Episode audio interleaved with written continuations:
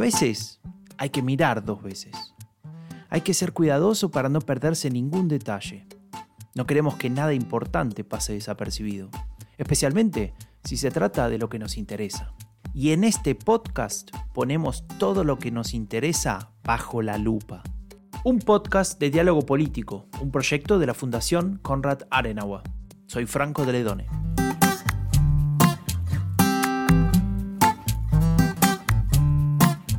Si hay algo que esta pandemia nos ha arrebatado, es la certidumbre. Nadie sabe cuáles serán sus consecuencias, qué tan profundo será el impacto, nuestra salud, la educación de nuestros hijos, el mero hecho de volver a encontrarnos y darnos la mano. ¿Cuánto durará esta incertidumbre? La economía no está ajena a ello. Mucha gente ya lo ha padecido, de hecho. Algunos han perdido su trabajo, otros no saben si lo van a seguir teniendo. Para las empresas, especialmente para las más pequeñas, el escenario es similar. ¿Podré volver a abrir cuando pase todo esto? se preguntan. En el episodio de hoy queremos analizar esta situación, hablar con expertos y repasar las cifras. En otras palabras, queremos poner la economía bajo la lupa.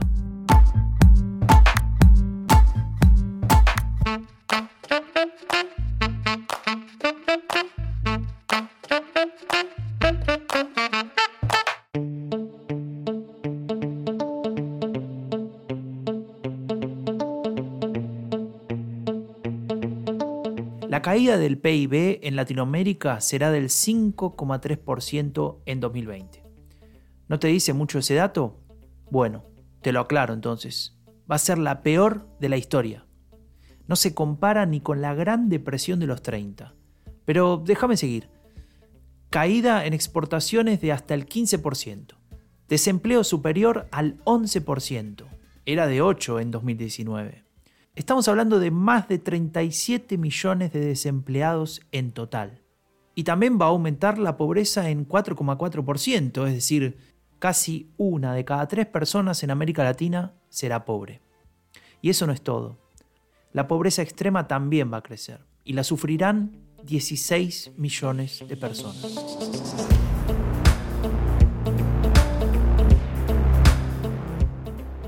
Los números son escalofriantes.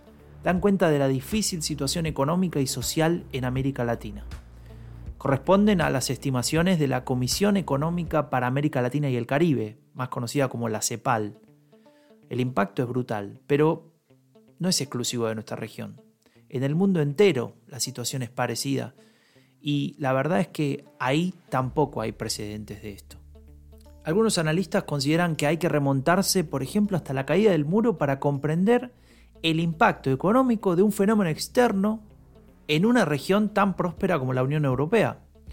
Una de ellas es Marta Domínguez, investigadora económica residente en Bruselas. Estamos hablando de números de 7, 8, 9%.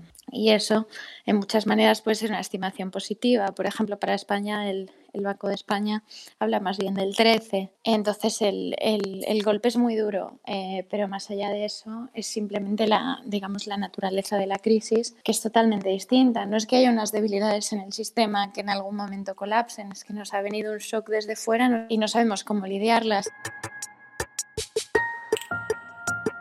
Inesperada, incomparable impensable. Domínguez no tiene dudas. No podemos conocer sus consecuencias, en parte porque todavía no vimos nada igual. Pero creo que se ve desde el principio que, bueno, que nos va a llevar a un cambio de paradigma. Creo que la crisis del 2008 fundamentalmente fue una crisis financiera que desencadenó una crisis económica que fue muy dura, pero que hasta cierto punto era un modelo que habíamos visto en el pasado, ¿no? Una versión, si quieres, más, más extensa y más profunda de eso, pero, eh, pero algo que conocíamos hasta cierto punto. Creo que en este caso estamos ante una crisis distinta. Esto es un shock externo totalmente ajeno, digamos, eh, totalmente impredecible y que nos afecta a todos y con unas consecuencias muy, muy, muy sustanciales. Y, y bueno, y están llevando unas medidas que realmente no hemos visto nunca. Medidas inéditas, y casi que ni hace falta que las mencione, pero lo voy a decir. El mundo entero en cuarentena, La mayoría de las actividades paralizadas y como veíamos en el episodio anterior, un Estado muy presente. Vamos a proceder a un cierre parcial de fronteras. Se ha decidido postergar el inicio del año escolar hasta el lunes 30 de marzo. Hemos decretado el aislamiento preventivo obligatorio. Tendrán derecho a licencias médicas todos los trabajadores que hayan tenido contacto estrecho y comprobado con casos confirmados de COVID-19. Todo indica que lo que nosotros tenemos que lograr es minimizar la circulación del virus. Muchas medidas, sanitarias por sobre todo. El objetivo, aplanar la curva, lograr que el sistema sanitario no colapse. Y es que, según los datos de la CEPAL, los sistemas de salud en América Latina no son óptimos. En nuestra región, apenas el 2,2% del PIB está dedicado a la salud. ¿Sabes cuánto recomienda la Organización Mundial de la Salud? El 6%. Ahora bien, eso es solo una dimensión. Cada gobierno también tuvo que pensar en la cuestión económica cuando llegó la pandemia, en cómo iban a sobrevivir las personas que no podían ir a trabajar, en cómo iban a sostenerse las empresas, en cómo iban a hacer frente al gasto cuando se esperaba una fuerte caída de la recaudación. Preguntas, preguntas, y respuestas nada fáciles. En Europa vimos diferentes estrategias, muchas veces relacionadas con las capacidades de esos países, ¿no? En principio, los estados nacionales reaccionaron individualmente pensando en sus ciudadanos y en sus economías. Alemania, por ejemplo, anunció un paquete de ayudas que quintuplicaba el agujero fiscal que se calculaba. El dinero ayudaría a empresas, a trabajadores, a instituciones del sistema de salud y otras áreas. Y claro, Alemania tiene espalda. Desde 2015 no generaba deuda y su capacidad de pago es tan alta que le permite pedir prestado a costos casi nulos. Sin embargo, no todos en Europa tienen una posición tan fuerte. Los países mediterráneos como España e Italia claramente no la tienen, en absoluto. Sobre todo este último. Los italianos tienen una deuda pública del 130% de su PIB. Es de las más altas del mundo. En estos países el margen de acción se reduce, pero no llega a ser nulo. Por un lado, porque no dejan de pertenecer a la Unión Europea, que en mayor o menor medida prepara ayudas coordinadas, aunque todavía no está resuelto el tema. Pero por otra parte, en España, por ejemplo, se piensa en una renta básica universal, una especie de sueldo fijo para todos los ciudadanos en edad laboral por un tiempo limitado, una ayuda que le permitiría sobrevivir a muchas personas, especialmente a las más vulnerables. ¿Es imaginable algo así en América Latina? Escuchemos la opinión de Agustín Iturralde, director ejecutivo del Centro de Estudios para el Desarrollo. A veces desde Latinoamérica miramos lo que pasa en Europa o en Estados Unidos eh, y extrapolamos demasiado eh, igualmente, ¿no? Las diferencias, hay que tener mucho cuidado con eh, querer copiar y, traernos problemas y soluciones del mundo rico a nuestros países que tienen otras particularidades. Yo creo que para pensar en los problemas y las soluciones hay, dos variables que hay que tener muy en mente, que es una que mencionábamos recién de la informalidad, el grado de informalidad de nuestras economías, que las hace mucho más precarias, que hace que haya muchos más trabajadores en una vulnerabilidad absoluta cuando dejan de ir a trabajar. Y segundo, que somos mucho más pobres, que no lo podemos dejar de, tener en la, vista, digamos. Tenemos gobiernos, países, estados, eh, sociedades, como lo queramos ver, que tienen que enfrentar este desafío con mucha mayor informalidad y con un mucho menor nivel de riqueza. Entonces, en ese sentido, hay algunas, algunas soluciones que me parecen que capaz que no son tan aplicables. Yo creo que la renta básica universal no realmente me cuesta pensar que sea la solución ahora porque implicaría en países de América Latina eh, dar una solución homogénea para todo el mundo. Es tal la escasez de recursos en una tamaña crisis que estamos enfrentando que América Latina necesariamente tiene que ir a, prestaciones y a atenciones mucho más focalizadas. Escasez de recursos, un concepto clave para entender la situación en nuestra región frente a esta crisis.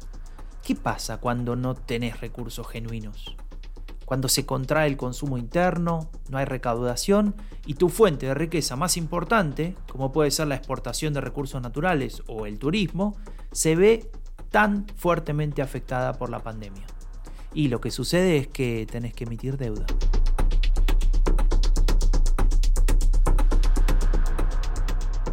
Marta Domínguez, que además de ser investigadora económica es egresada de Oxford y del Colegio de Europa, lo explica con claridad una medida, por ejemplo, que ha puesto el gobierno alemán, que en nivel de casi el 40% de su PIB, pues estamos hablando de unos tamaños pues, em, enormes, es un fondo de, garantías o de avales.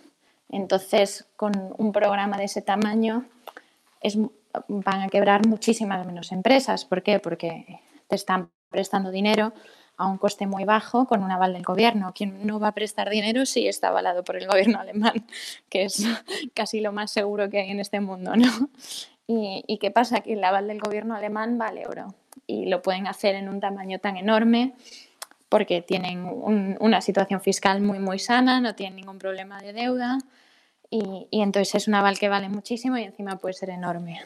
¿Qué pasa? Que los países que tienen más problemas de deuda, uno su aval vale menos, porque al final si te avala alguien que de por sí mm, ya tiene unos intereses un poco más altos porque ya el mercado no se fía de ellos del todo, ese aval vale menos, ¿no? Y lo segundo es que tienes mucho menos campo para avalar cosas, en el sentido de si tú de repente avalas a los tamaños que está avalando Alemania, tu deuda es mucho más arriesgada como gobierno, porque de repente eh, puede que quiebren muchísimas empresas y que tú tengas que cubrir todos esos préstamos, ¿no?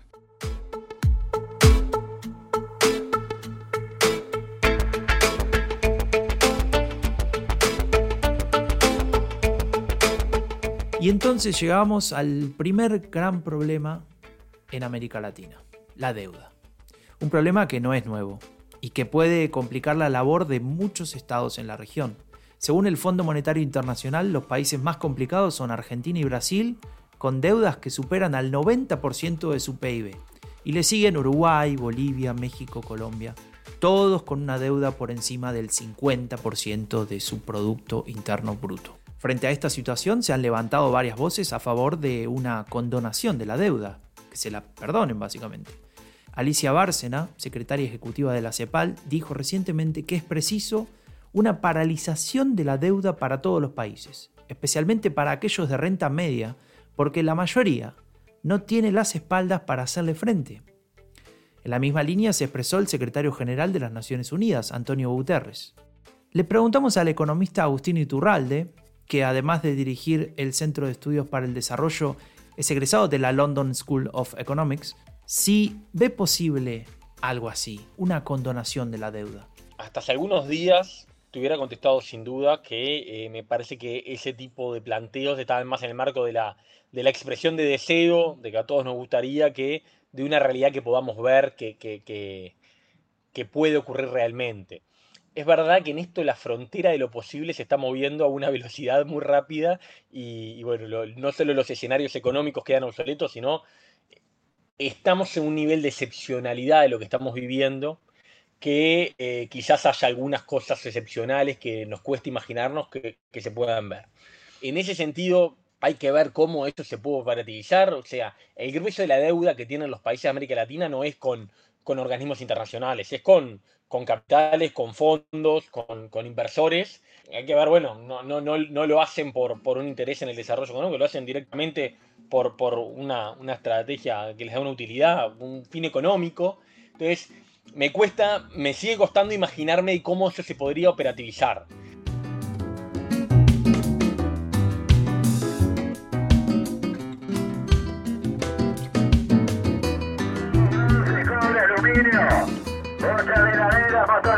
Estamos comprando colchones de lana. Todo lo que no les sirva estamos comprando.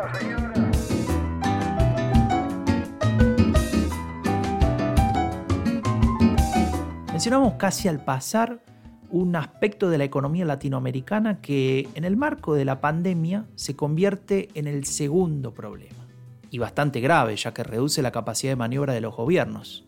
Se trata de la informalidad. Muchas personas trabajan en economías no registradas, que precisan justamente de la circulación, del consumo habitual, diario, vendedores ambulantes, jornaleros, artesanos. La lista es larga. Todas esas actividades sufren del parón y en general se trata de grupos vulnerables. Ellos son los que necesitan la ayuda del Estado con urgencia para poder continuar con la cuarentena. Y al mismo tiempo son justamente ellos los más difíciles de identificar. Existen planes sociales que ayudan a muchas personas en la pobreza. De hecho, varios países latinoamericanos han desarrollado políticas públicas exitosas en este sentido. Pero pareciera que esto no alcanza. Lo decíamos al inicio del episodio, la pobreza crecerá y mucho. Alicia Bárcena de la CEPAL, a quien ya mencionamos hace unos minutos, insiste con aplicar medidas de redistribución. Asegura que un ingreso básico universal costaría el 2% del PIB de toda la región. Ahora bien, que exista voluntad política para avanzar en este sentido es otra cuestión.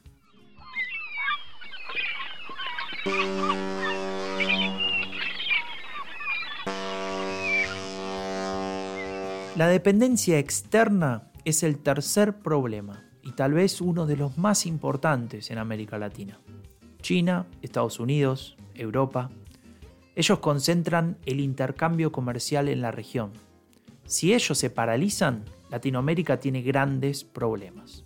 Lo explicamos en uno de los capítulos de la temporada anterior de los podcasts de diálogo político. Se trata de las consecuencias de las cadenas de valor globalizadas. La investigadora económica Marta Domínguez lo desarrolla a partir del caso chino. A ver qué nos dice. Cuando hablamos de globalización de las cadenas de valor, es un tema que se trató muchísimo al principio eh, porque obviamente esta crisis empezó en China y China es el origen de creo que un tercio de los productos intermedios, de las exportaciones de productos intermedios, perdona, quiero decir. Entonces la disrupción a las cadenas de valor era enorme. Y bueno, y se habló mucho de la dependencia que teníamos todos a China. Creo que ahora la conversación ha evolucionado en el sentido de que ahora el gran daño en nuestras economías no es pues, que vengan más o menos productos de China, ¿no? sino, sino lo que está pasando en casa. Entonces, en ese sentido, creo que las cadenas de valor han cobrado menos importancia, al menos en el corto plazo, eh, no significa que no, que no vaya a haber una reevaluación de, de, estos temas y de reducir la dependencia china. Y si Europa revisa su independencia de China, ¿será también la tarea que deba emprender América Latina? ¿Revisar cuáles son sus cadenas de valor y cómo se acopla a ella? En la CEPAL hablan de una mayor integración, de profundizar los lazos, de coordinar los esfuerzos. Y Turralde nos ofrece su visión al respecto obviamente unirse para tener más peso, que tu voz sea más fuerte, me parece absolutamente importante y positivo.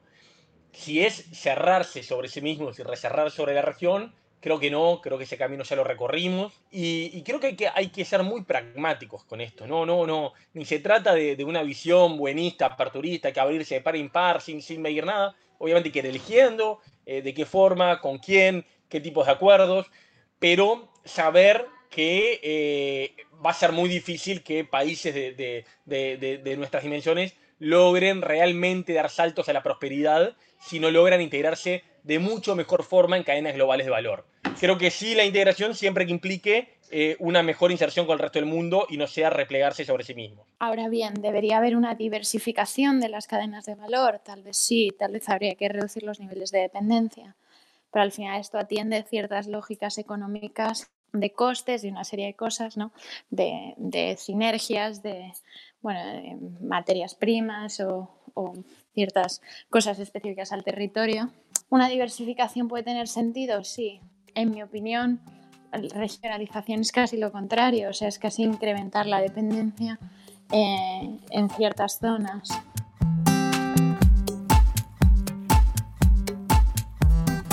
Diversificación e integración. Dos palabras que escuchamos desde hace muchos años en América Latina. Dos palabras que vuelven a aparecer cuando analizamos las consecuencias económicas del COVID-19, del coronavirus. Nuestra región deberá enfrentar varios desafíos tras la pandemia. Sus niveles de endeudamiento, de informalidad y de dependencia son obstáculos importantes. Tal vez la respuesta sea una mayor integración. Tal vez sea el momento de aumentar el diálogo regional. Sin embargo, hay que hacerlo en el marco del realismo, entendiendo las lógicas internacionales y aplicando el pragmatismo para aprovecharlas. Y hasta aquí llegamos con este segundo episodio. No olvides cuidarte y cuidarnos, respetando las indicaciones de las autoridades. Depende de cada uno y de cada una de nosotros. En el próximo episodio nos ocuparemos de las enseñanzas que nos deja esta pandemia, un tema que venimos tratando mucho en dialogopolítico.org. Visítalo, vas a encontrar material muy interesante. Yo soy Franco de Ledone y esto fue Bajo la Lupa, un podcast de diálogo político, un proyecto de la Fundación Konrad Adenauer. Nos escuchamos muy pronto.